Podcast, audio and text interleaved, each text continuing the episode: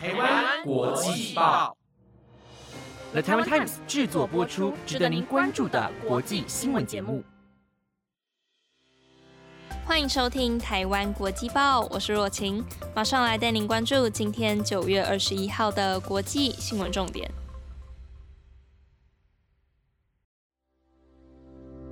各位听众朋友们，大家晚安。首先想先来感叹一句哦，时间真的过得太快了，珍贵的中秋节连假居然就这样不知不觉的过完了，总感觉完全的没有放够呢。所以为了避免各位听众跟我一样，以为中秋节连假还没有放完，在这边要先煞风景的提醒一句，大家明天要上班上课喽啊！不要啊！好啦，但是大家没有关系，我们的下一个假期国庆日马上要来了，所以让我们继续努力的生活，在一起期待下一个连假的到来吧。那除了期待放假以外啊，大家其实也可以期待一下这周的台湾国际报，因为这周除了久违的台湾真骄傲要上架以外，礼拜六中午还有一个之前讲过的筹备已久的专题也要准备上架喽，所以请各位敬请期待啦。好啦，那接下来马上就要来带大家看到今天的国际新闻了。今天要持续带大家来追踪威霆在八月的时候曾经播报过的关于电影《卢安达饭店》中英雄的原型被判决的新闻，以及一个关于疫苗产量的好消息，还要带您来了解韩国人气偶像防弹少年团昨天在联合国的精彩演说。如果想知道更多详细的内容以及精彩的新闻，那就要一起听完台湾国际报哦。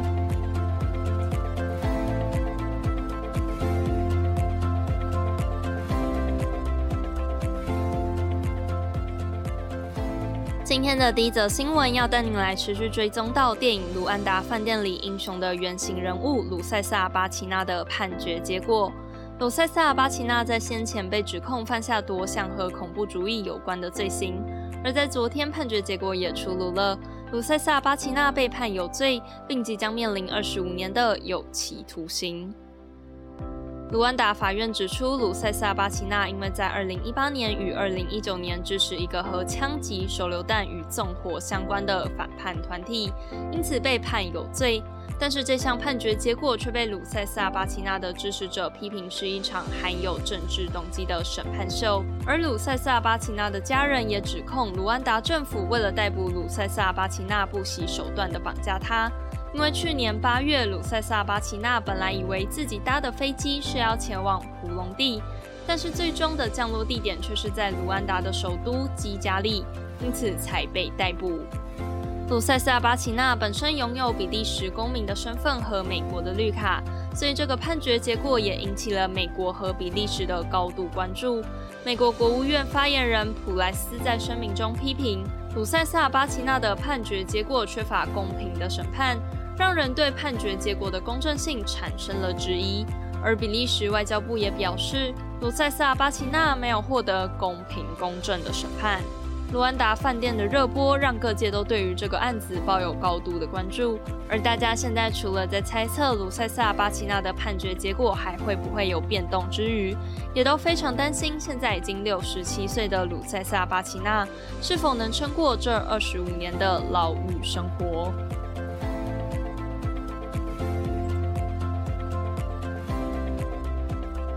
接下来将带您持续追踪俄罗斯的选举结果。俄罗斯国会下议院的选举结果在昨天正式出炉，由俄罗斯现在总统普京所率领的团结俄罗斯党成功保住国会多数席位，将继续成为国会的多数党。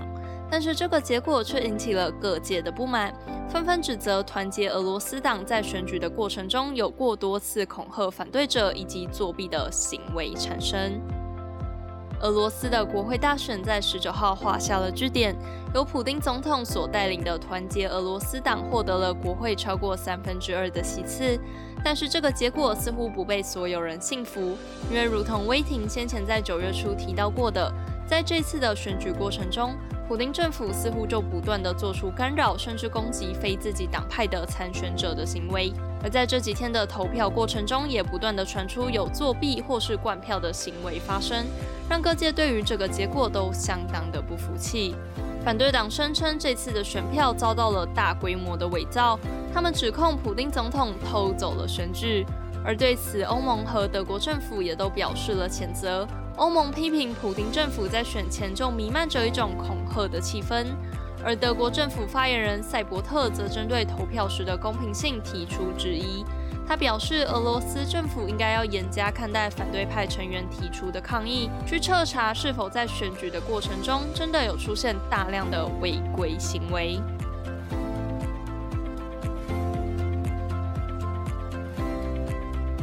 下一则新闻要带您来关心到关于疫苗的消息。最近台湾的疫苗量比起先前似乎有稍微稳定的趋势，而除了台湾以外，全球的疫苗供应量也传出了好消息，那就是有世界药房之称的印度从十月开始即将恢复出口新冠疫苗，而这也让现在正面临疫苗量吃紧的国家们能稍微松一口气。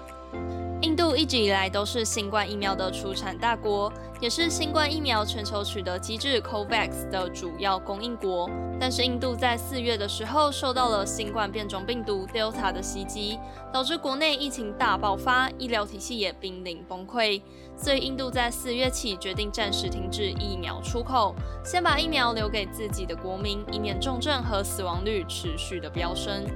但是最近印度的疫情状况似乎有逐渐好转的趋势，所以印度的卫生部长曼达维亚也在昨天表示，印度即将要恢复疫苗的出口，十月将会生产超过三亿剂，而一直到今年的年底将会生产总共十亿剂的新冠疫苗。此外，曼达维亚部长也表示会履行印度对 COVAX 机制的承诺，所以将优先提供疫苗给 COVAX。但是同时，他也保证。让自己国民能够接种到疫苗，一定会是印度政府优先考量的事项。而既然讲到了疫苗的新闻，最后还是不免俗的要再提醒一下大家：虽然最近疫苗的覆盖率看似有所提升，但是打了疫苗之后，还是可能会感染新冠病毒，所以还是要请大家出门在外戴好口罩，并勤洗手，做好防疫措施，才能保护自己，也保护他人哦。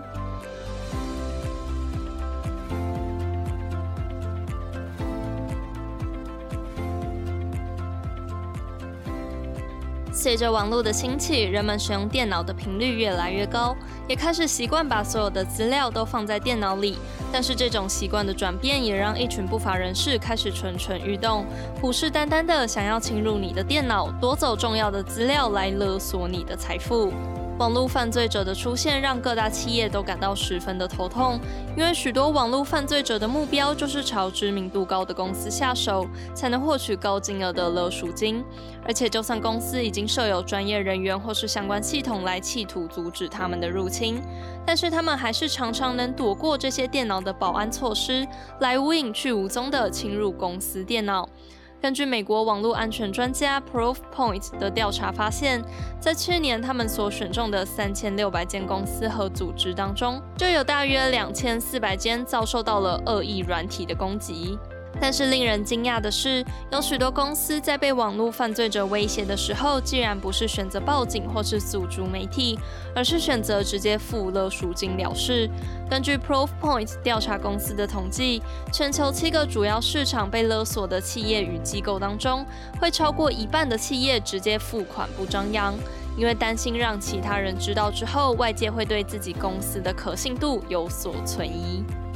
但是，随着网络犯罪者的攻击和安装的有毒程式复杂性越来越高，网络安全专家也指出，企业在遇到这类型的威胁的时候，应该直接报警，而不是先给犯罪者金钱，这样反而会持续姑息犯罪者的行为，导致威胁程度越来越大。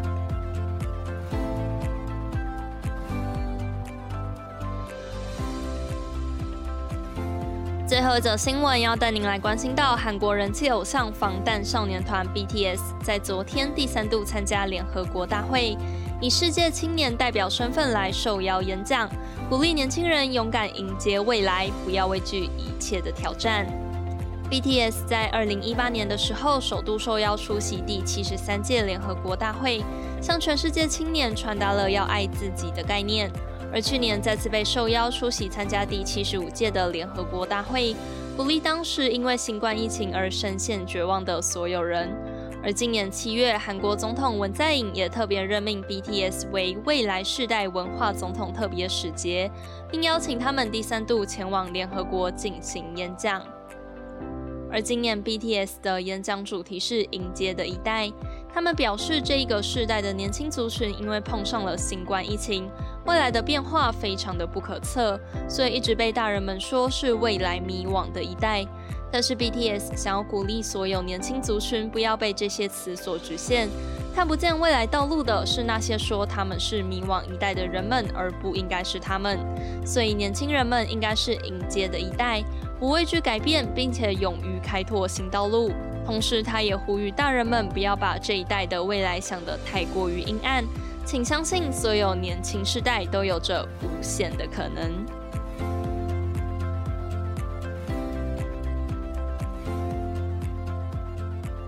不知道大家对于今天的哪一则新闻最感兴趣呢？我自己是对于最后一则 BTS 的演讲还蛮有感触的，因为自己毕竟现在也还勉强算是年轻世代的一员，所以其实新冠疫情真的有让我们感觉未来被铺上了一层阴影，什么都看不清楚的感觉。但是同时也如同他们讲到的，我们并不是迷惘的一代，而是选择接受这些挑战，勇敢正面迎上的一代。所以在这里也想和大家说，虽然未来看似真的难关重重，但是请不要害怕，要记得还有那么多人跟你一起奋斗、一起闯荡，让我们一起朝我们心目中美好的未来奋力前进吧。那今天的台湾国际报也暂时告一个段落了。以上的新闻内容皆由了台湾 Times 制作播出，感谢各位的收听，我是若晴，我们下个星期二见。